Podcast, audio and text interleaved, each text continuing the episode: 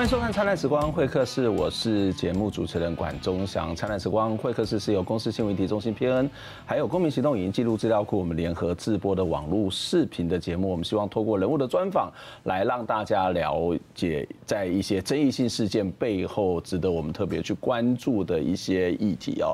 呃，前一阵子这个同婚的专法哦，这个在立法院通过，那我们也看到有很多的新人在这个专法通过之后的一个礼拜，我们看到他们其实非常开心的，呃，到户政事务所去办的这个所谓的结婚的登记哦。那当然很多人觉得说，这是台湾是亚洲第一个这个同婚合法的国家啦，也是迈向一个很大的里程碑。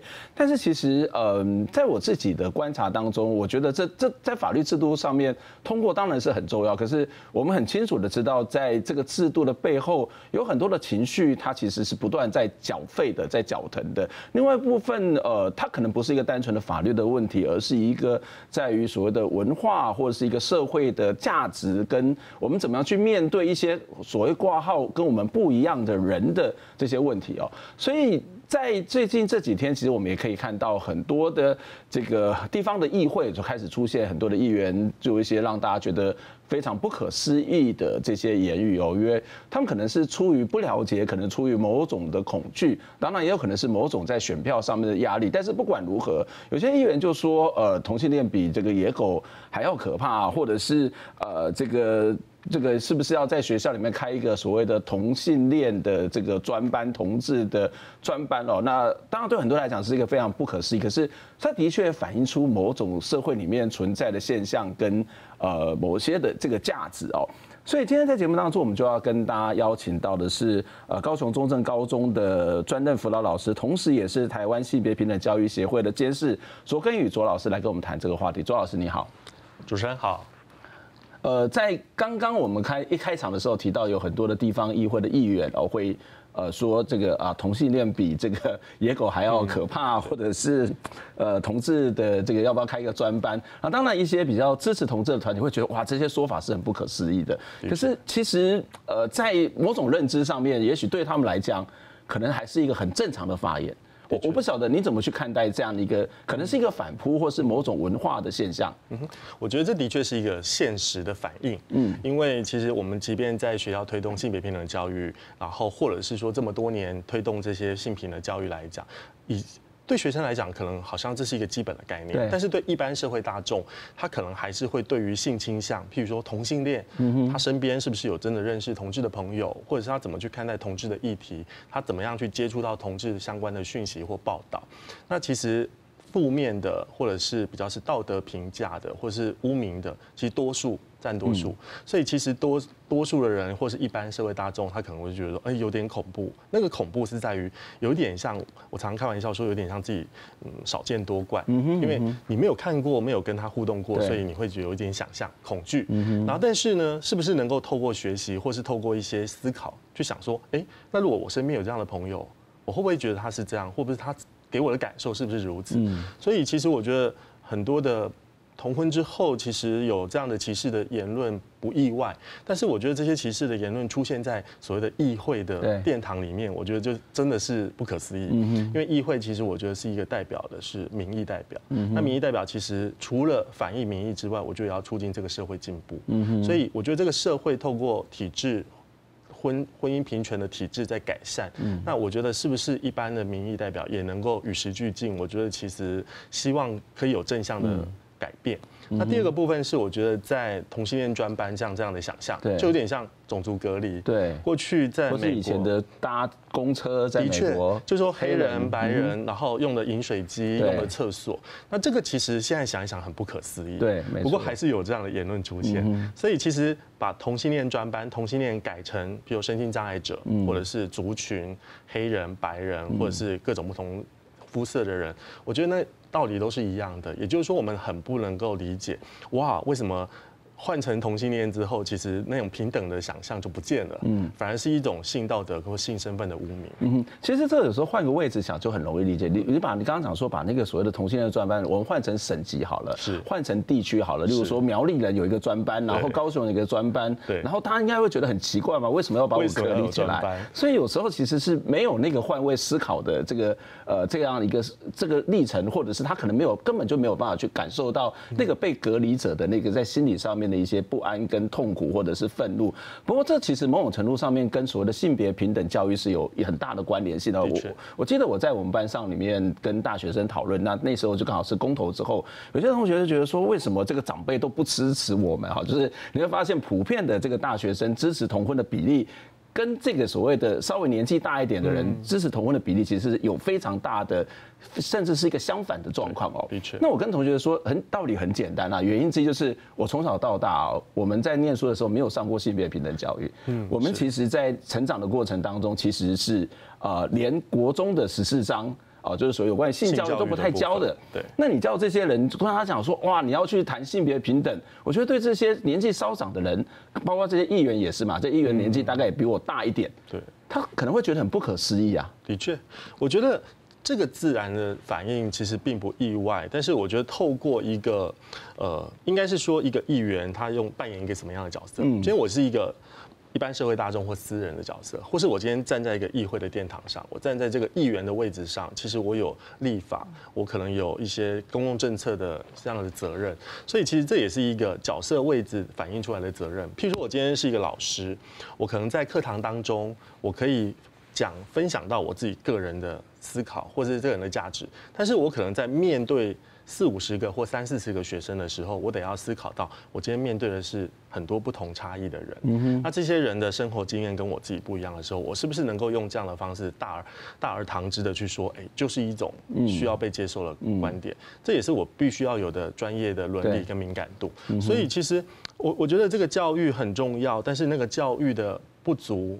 还有世代之间的落差，譬如说我的学生们，的确我教书二十二年来，我我几乎每一年都会问学生，嗯，譬如说你从小到大哪时候接触到性教育，谁跟你谈？顶多一个班级最多三个学生会说哦，父母亲有跟他谈过性教育，但都是很消极的性教育，就是告诉我们男生的班级男生男同学说，哎，我不要太早当阿公阿妈，就没了。那所以直接想到是做爱，对，或者是生小孩，或性那种性跟亲密关系就这样子而已。所以你就很少会让他们去想象说，哎，那家里从来也不会谈到性健康，然后也不会谈到性的困扰，也不会谈到性引发的其他的一些自我发展或者是他自己的概念。所以其实。这就是学校教育之所以重要的地方。我常常觉得学校教育就是要弥补家庭教育的不足。嗯但是如果今天透过家庭的这样的一个。家长的介入，我觉得是一件好的参与。但是如果家长的介入是一个要限缩、要去限制学校里面可以谈什么、不能谈什么，我觉得那就会有一点点本末倒置。嗯哼，呃，刚刚你谈到说，议员不是只有在所谓的表达民意，他甚至包括这个制定法律，也是议员必须要做的一些工作。当然，我们会希望的是一个进步的法律。是。可是实际上面，真的有议员开始要去制定一些法律跟条例了，就包括像台中、包括台北或者是高雄，有些议员。他开始觉得说，哇，你们这样子搞实在是不行。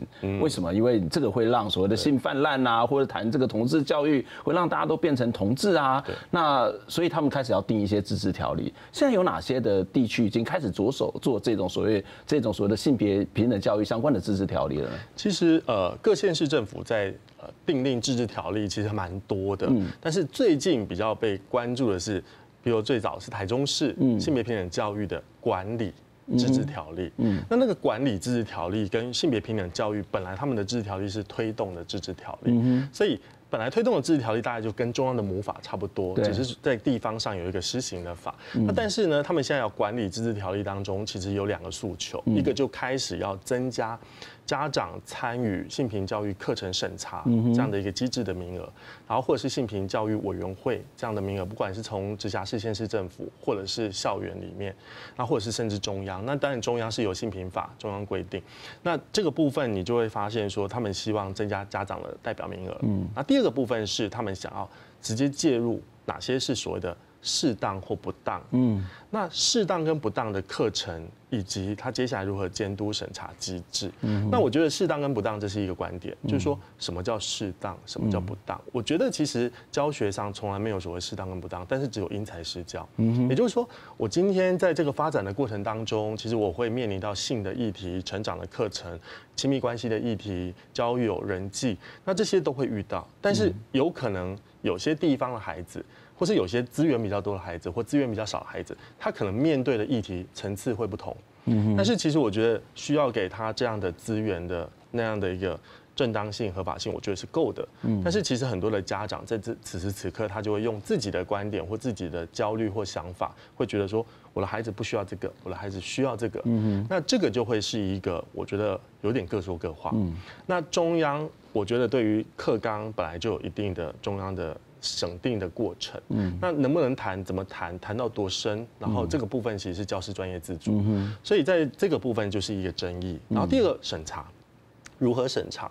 然后那个审查到底要由谁？那审查的机制如果已经有很好的配套措施，我倒觉得那无可厚非。但是如果是一种所谓的呃言论的审查，或者是说教学法的审查，我觉得这个会让很多老师，第一，教师专业自主被介入；第二个部分，他很难。很难用心的去规划课程，因为他会觉得，既然会被审查，既然会被检视，那我可教可不教。嗯，那最后消极的心态是，我都不要教是最好的。嗯，那我们会觉得这是寒蝉效应。我们觉得这是消极的心态，但是对某些家长的期待而言，他这是最好的。嗯，因为他就是希望学校都不要谈性教育，不要谈性教育就不会有性的议题，不要谈同志的议题就不会有同志的性倾向的认同蹦出来。但是其实我们就教学辅导的历程，这二十几年来，我在学校里面观察到了，就是说，这孩子其实越多资源，他越能够自己。找资源支持自己，但是越少资源，他自我否定的机会就越高。嗯哼，所以这是一个在拉扯的地方。那另外一个部分是家长的比例，对，家长比例到底多少才是好的？嗯哼，我倒觉得其实性平法在母法当中就有规范，性平委员的临聘其实重要的是性别平等意识。嗯，也就是说，你对于性别平等概念或性别平等教育法的理解，以及愿意一起来推动。但是其实很多的家长他希望透过名额增加的时候，其实如果这些家长都是理解性别平等教育法的精神，也认同，然后一起来推动的时候，我倒觉得其实多少不是重点。嗯。但是其实家长现在强调那个比比例，不管是三分之一或四分之一，其实多数会是在于他们的立场。其实呃，就某些家长委员，他们就直接跟我反映说，那个立场就是他永远没有办法成为。否决的多数，嗯，所以他会觉得说人需要增加，他才有机会去阻碍改变。但是我我为什么要用阻碍改变，而不是说去支持一些政策？是因为我觉得多数在这个过程参与过程当中，其实家长希望员额的增加，并不是协助，而是他在做反性平的这样的一个相关政策教育的。介入，不过这会不会其实也是一个所谓的挂号？对这些家长来讲，它会是一个所谓的多元的一种概念，就是说，哎，你对性平有你的看法，我对性平有我的看法。你在学校教的是一套，我们家里面不管从宗教、从传统、从文化，我也有自己的性别的观点。为什么我不能够去介入，或是我不能够去跟你做讨论呢？你们会不会变成是一个一言堂，把这些意见全部排除在外呢？这的确是我们现在遇到最大的思考思辨。譬如说，到底。歧视的观点是不是多元的声音之一？我们强调多元这样的概念，其实到底是什么样的声音都可以存在。就像我常常会跟学生做一个比喻：我们今天能够，我们今天能够投票，嗯，我们今天能够参与选举，是不是等同于民主？嗯，我今天可能在北韩，我也可以投票，嗯，我今天可能在中国，我也可以投票，嗯，但是投票之后，你能不能有一个民主机制的游戏规则？嗯，譬如说我今天如果有这样的游戏规则，哎，其实，在台湾很有趣嘛。我们可以看到一个例子，比如我们有选举，有罢免，的确也有人提罢免，然后经过了一个程序之后，哎，罢免成功或罢免失败。那这个其实虽然耗费了一些资源，但是你可以看得到，大家就是遵循这样的民主机制。嗯，那我觉得这个民主机制其实是一个重要的核心概念，也就是说，你开始有了这个民主的概念，你才有这样的一个呃游戏规则。嗯，那同样的，我觉得在面对这些面对这些所谓的呃。家长他们面对多元的声音，就是说我反对性平也是多元的声音，我反对什么议题也是多元的声音。我觉得我们要开始要去思考，如果今天我任何把多元的声音无限上纲，其实我觉得那就是一个反教育。嗯真正教育的议题或立场，应该是让学生面对各种不同的声音，开始去思辨。不过现在可能会出现一个问题，对他们来讲，我们在争取的是程序上面的民主，但是这个程序是在保护所谓的多元的价值，这个其实是一个。有时候会变成是一个鬼打墙，或者是陷入到某种的交易循环。我我们先休息啊，我们再来看看这个方法有没有可能去解，或者是说在整个制度上面，它恐怕还有什么样的问题。我们先休息一下。OK。他说：“妈妈，他每天都跟我脱裤，都跟我俩来被搞到痛苦。”不同于传统男生的气质，叶永志被同学霸凌。十九年前四月二十号被发现伤重倒卧校内厕所，伤重不治。叶永志离世十九年，教育部长潘文忠还在脸书粉砖贴文，努力不再让任何一位孩子因为霸凌歧视而受伤。台中却又传出国三生疑似不堪一再被同学攻击性向问题的跳楼意外。对这些相关的呃案子，一定要更深入的去呃查处哈。那对，当然本于啊这个勿忘勿重的这样的一个情形啊，也希望能够建立起呃校园啊一个更友善的一个校园的环境。事实上，两千零四年性别平等教育法实施后，各级学校每学期必须有四小时的性平课程，但学者指出，学校落实情况不一，而且多半沦为粗浅的知识性传递。女人也可以当总统，好，一种很初步的呃去除挑战刻板印象，这当然也是内容。会不会进一步谈到呃这个不同的性倾向、性别多元的光谱啊？这个就不一定了。性平教育不考这四小时教了什么？陈怡倩说，如果地方教育局不查核，有学校连表面功夫都不做。重点在于，当学生以性向、性别特征去取笑、霸凌同学时，老师们能做什么？只是听到同性恋，你问他同性恋是什么，他搞不好也都不知道。但是我，所以那个时候对我来讲，我觉得反而是教育的时刻。可是那个教育时刻变成说，学校要有这个呃能力，可以承接学生在开玩笑的时候，呃抛出来的问题。陈怡倩说：“教育和对话才能消除歧见。”而去年公投案过关，性平教育多少受影响。但实施十多年来，性平意识提升了，必须继续下去，减少憾事发生。记者小慧沈志明台北报道。欢迎再次回到灿烂时光会客室，我是主持人管中祥。今天在节目当中跟大家邀请到的是卓根宇老师，卓老师长期关心性别平等教育，卓老师好。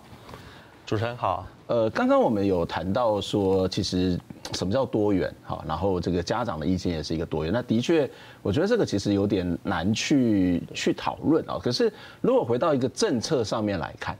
就政策，其实政府是要负责任的，政府是要有担当的。从性别平等教育，它其实有它本身存在的一些价值，或者是它往让这个国家的对于性别的看法，对于所谓的多元价值的看法，它是有一个方向性的。所以作为一个政府，它某种程度上面应该是有担当，然后要往那个方向去走。我不知道教育部在类似的这些问题上面的态度到底是什么。我觉得教育部呃当然很重要，因为他我们常常会觉得说教育部的立场很重要。嗯。我们的从小的教育不大教我们如何去辨识立场。嗯哼。那我觉得我自己在参与教学实务工作，然后政策的倡议这些过程当中，我越来越能够理解我以前在批判教育学里面学到的教育及政治。嗯。这个政治当然不是一个政党的政治，它可能是一个资源的分配、权力的议题。那所以我觉得教育部常常这几年，我觉得教育部其实在性别平等教育委员会运作，或者是在政策上，其实的确。我觉得有进步的地方，但是也有让我们觉得有点失望的地方。譬如说，在公投前，我们都很期待教育部可以及早的出来宣示立场，因为宣示性别平等教育法的母法的精神的立场，以及在校园里面我们推动哪些性平教育的内涵。那这个其实是让社会大众更清楚，而不会让在各种社群软体的群组当中传递了很多错误跟扭曲的讯息。那当然，最后在教教育部在公投前的一周，终于做了懒人包，但是我们会希望更积极的，不是去呃，譬如说反对方就会说教育部呃在教材里面谈了哪些性的议题，谈了哪些同志的议题，谈了哪些呃，譬如说他们觉得不当不当的议题，但教育部的回复或懒人包上制作常常会说没有这些议题，没有这些议题。但是我的态度是，其实是有的，有，的确是有。我觉得有这些议题本来就是课纲里面的，那但是这些议题不是像他们扭曲的内容这样子谈法，或是这样的无限延伸。所以其实我觉得教育部的立场应该是要让各更多社会大众去了解，这是一个社会教育的过程。所以我们常常会觉得说，公投这前前后后，其实让我们反映了一件事情，就是说，如果有七百多万的是反对票，我觉得。七百多万就是我们教育之所在，教育需求之所在，所以我们未来积极的希望 push 教育部在推动社教上、家庭教育上面，其实可以更落实性别平等，让更多家长跟社会大众认识真正性别平等，其实是让期待让每个孩子都有尊严的成长，而不是谁被排除了。嗯哼，再回到我们这个条例本身来看啊，这个条例其实是从一个地方自治条例的概念出发，那这些提案的议员其实也某种程度上是于法有据，包括所谓儿少。相关的法律，或者是像教育基本法，或者是国民教育法里面都有提到，或多或少提到所谓的社会团体，或者是这个所谓的呃家长，他应该可以去介入到整个教育的历程。也就是说，它是于法有据的。可是这个于法有据，可可能会造成呃，一个是地方自治条例跟中央法规的这个所谓的冲突，另外一个是这些所谓的。呃，到底介入的或者是参与的那个所谓的分际，或是原则到底在什么地方？然后这个法跟法之间会不会有些冲突的矛盾的地方呢？我们最近有一个感触，就是我们常开玩笑的说，最需要性别平等教育的，除了学生、家长之外，还有议员们。嗯哼，也就是说，在地方自治条例当中去审定或者是去讨论的，第一个一定是议会嘛。对。那议会里面的议员怎么样了解性别平等教育法这样的母法精神？其实。老实说，呃，他的确可以有自治条例的讨论，但是这个自治条例如何，譬如说推展，或者是推展的过程内容当中，是不是抵触了中央的母法？那中央的母法当然就性别平等教育来讲，就是性别平等教育法。那性别平等教育法里面，其实跟地方自治条例上，我觉得开始去讨论的最大冲突是在于，第一个，他要去影响。性别平等教育课程的内容，嗯，内容是不是会被限缩？嗯哼，然后这个限缩的过程当中，是不是会影响到学生的权益？就受教权，学校教育的主体。那这教育的主体多数是学生，但是其实站出来有意见或者是参与反对的多数是呃成人或老师，呃老师或者是家长，对，或者是一些团体。所以你可以看得到这一个这自治条例的讨论跟争议当中，我们凸显了一个重要性。譬如说，学生主体他的发声的权利，并不在这个条例。对，如果学生的主体发声的条例在这个条例当中，我觉得很好。譬如说，像我记得台中市当时在讨论草案的时候，他们其实把儿少权益保障法相关的。条例引用进来，希望儿少有发声权。但是你知道那个条例的内容上只有儿少专家跟家长团体或民间团体，但是他并没有谈到儿少本身。但其实儿少权益保障法的第四十一条里面其实是有特别强调，尤其是儿少本身的发声权。所以如果他在修改或者是讨论这个自治条例的时候，其实可以落实而少主体发声的权益。我们这绝对乐观其成，因为其实，在很多年前，我们在高雄市的性别平等教育委员会里面，其实就有讨论过，我们到底要不要聘请很多不同层级的学校的学生代表进来，因为至少学生代表他可以很真实的提出他们的受教的环境、情境或需求，而不是透过我们这些。透过教学者或者是家长或者是学者专家的不同的角度的观看，所以其实我觉得这是一个好事。那像现在的国民呃十二年国教的课纲里面讨论当中，其实也有学生代表在里面。对对。那所以这就是落实了这样的一个法的一个精神。嗯。那如果在自治条例讨论当中，他反而把儿少主体删除，嗯，把儿少的家长。或者是相关的专家学者放进去，那我觉得反而有点本末倒置。我我们也许就直接来看这个台中市的这个条自治条例的这个草案版本，因为它现在在这个议会的网站上面，让大家能够去表达意见嘛。哦，那刚刚有提到这个条例本身的这个条文的名称，其实就是一个非常有趣，叫做台中市性别平等。教育管理自治条例草案，好，那它是一个性别平等教育管理的这个概念，是。好，但是里面有几个比较有可能会有一些争议的一些条例，例如说刚刚有谈到第二条哈，就是看到了儿少团体，但是没有看到儿少的主体哦。那第三条就是台中市教育局呃教啊台中市政府教育局或是高中以下各级学校成立性别平等教育委员会者哦，该委员会的成员需要有家长的三分之一以上的代表。OK，那第四条提到说。呃，台中市高中以下各级学校有关性别平等教育的，刚刚是委员会嘛，哦，再是教材或者所谓性别推动的各项的活动，它必须要经过各学校性别平等委员的审查通过，它才能够实施，也就是必须要经过那个所谓的委员会啊，你要办活动经过那个委员会通过，它才可以实施。再来是第五条说各校。各学校依前条性别平等委员会通过决议后呢，如果这个学校如该校的家长或老师有异议者呢，可以向台中市政府教育局去申诉。那前项申诉期间已经通过的决议呢，不得呃不停止执行。嗯，从你自己本身也是一个现场的老师，那这些条文如果通过，对于你们在教育上面的影响会是什么？我觉得。白话一点叫绑手绑脚。嗯，其实应该是说，像第四点，我就觉得它是合理，因为其实，在学校里面，我们年度都会有性别平等教育的年度计划。那年度计划其实都会送交学校性别平等教育委员会讨论。嗯，那多数讨论之后，备案审查通过，然后上面就会注明说，哎，几月几号会议通过，所以实施计划有一个依据，这个是它的法定流程。那我觉得这个是合理的。但是如果到第五点，如果对于它有譬如说觉得不适合，然后我跟教育局申诉，嗯，那申诉之后呢，其实总会有一个处理的机制，对，那以及怎么去审核这个教材适不适合，我的教学的情境脉络是不是能够充分的被了解，嗯，那会觉得不适合的到底是学习的主体，还是学习主体以外的人，包含家长，嗯，那今天如果。家长只是听到说，如果我举个例子，家长只是听到说，哦，孩子回来跟我分享，课堂当中老师谈了同性恋平权的议题，他觉得很好，很新鲜。父母亲听了之后，觉得不好，对，他怎怎么可以谈同性恋呢？那这个前后的脉络是去掉的，所以完整的状况其实还没有清楚之前，或者是家长如果因此而贸然的用一种我要申诉。怎么可以让孩子在学校或是课堂当中学习同性恋议题？那这个部分，我觉得其实就会有很多衍生出相对的问题。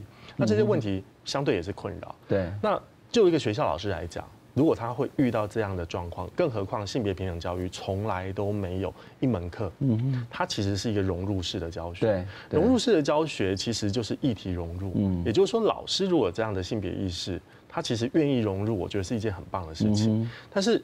老实说，还有很多老师，他其实抱持的比较消极的态度。我不教是最安全的，我不教是最省事的，多一事不如少一事。那这样的状况之下，其实就会有一个寒蝉效应，也就是说，越来越多的老师他就会想象的是，我不用谈性别平等教育，我不要谈太多性教育的议题，更不用谈同志平权的议题，因为这些议题都会引来争议。那引来争议之后，我只会被检视。嗯哼，所以它其实就会发产生一个效果。我觉得学校总是会有这种。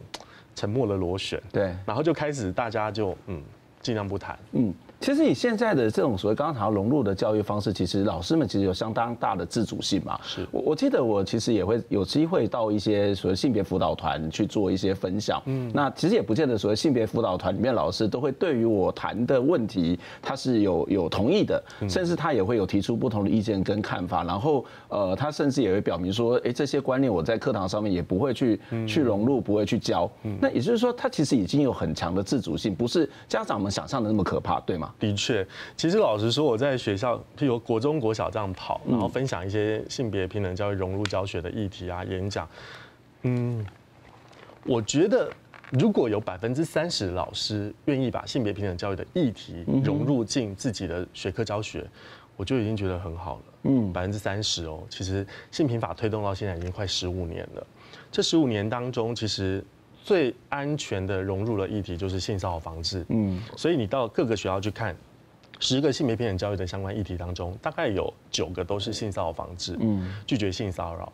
那有几个会谈到，譬如说，好，有媒体中的性别平等，对，就大概就我去分享的主题，然后或者是说，呃。家务劳动当中，嗯，性别刻板，这还是比较 safe 的。嗯，然后当然还有一个是身体自主权，身体自主权还不一定会谈到身体自主权，对，只有一个很消极的性骚扰防治或避免掉性骚扰。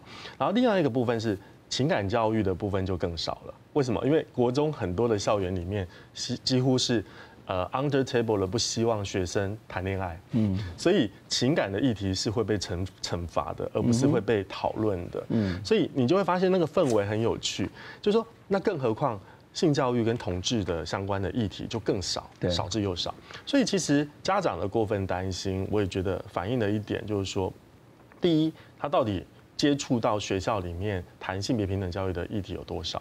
然后第二个部分是他 谈的实质内容到底是什么？嗯、那这个部分我觉得老师的教师专业自主，这个时候老实说，我会跟很多的老师分享，就是说我们的教师专业自主这个时候就要展现出来。嗯、第一个，你会去谈这样的议题，你一定是有经过评估，对，经过观察，经过觉得班上有这样的需求，然后我的语言课、我的健体课、我的数学课、我的综合活动课。我可能有这个机会或社会课，我开始要去把这样的议题带进来。那我觉得其实任何学习应该是让学生有更宽广的思考的机会，而不是一种好像我教了他什么，他就会做什么。那如果这样，我们常开玩笑说，如果老师都是资优生，那教出来的孩子应该都是资优生。但实际上。它其实是多元的。不过从你刚刚的这个说明当中，你我们可以发现一件事情，所以性别平等教育不是只有等同于同志教育或性解放教育嘛？刚刚林林总总是讲了一大堆，包括性骚扰的防治，包括。对于爱情情感的这些所谓的认识等等，都算是整体。当然，背后更大的是一个所谓多元尊重的这些所谓的基本价值。所以我觉得家长其实是不用这么的担心。不过回到家长部分，我们看到一开始谈的议员的本身，其实是可能跟我们一样，小时候没有受过性别平等教育，所以很多人觉得说，其实最需要受到性别平等教育，可能是我们这个世代的人。作为老师。你要怎么样教我们，或者说我们有什么样的机会再去重新的认识性别平等的最后一个问题，请教。我觉得性别平等的确是无处不性别。譬如说刚刚提到，我有学生他的父母亲是新移民，嗯，可能来自于越南，来自于印尼。然后有一次我们在谈新移民的议题的时候，他说：“老师，原来这个也是性别的议题。”我说：“是啊，跨国的婚姻，然后怎么样去看到那个不同的文化？所以性别平等教育真正的精神其实是希望让每个人面对差异，然后可以拥抱差异，而且是尊重别人的差异，来拥抱自己。我觉得每个人可以拥抱自己，才能拥抱这个世界。所以我觉得性别平等教育，我常常会觉得它就是一个公民教育。对，因为如果他有这样的对于差异。不会觉得别人很奇怪，而因此而差别待遇。那我觉得你就开始会去慢慢的透过平常日常生活当中的互动，然后觉得合理不合理，你会判断，然后你会开始有行动，然后就开始有改变。嗯，的确，我觉得这是一个我们太。太局限于对性别平等教育的认识，或者是太污名化对性别平等教育认识。即使不谈同志，当然同志是一个非常非常重要的议题，因为刚刚谈到的差异，或是一种对不同的人的这种所谓的认识，其实本来就是一个这个公民社会里面必须要有的一些基本的价值哦。所以我想可能必须要更放开的去看待这一切，因为呃我们在节目当中有谈过好几次性别平等教育，有一个观点我其实非常认同，就是当一个国家里头重视性别平等教育的时候，这个国家的歧视。的问题，它相对之下就会减少很多。这其实都有一些科学的研究的数据的解释。好，今天非常谢谢卓老师来接受我们访问，希望下次有机会再来跟卓老师讨论相关的问题。谢谢，谢谢。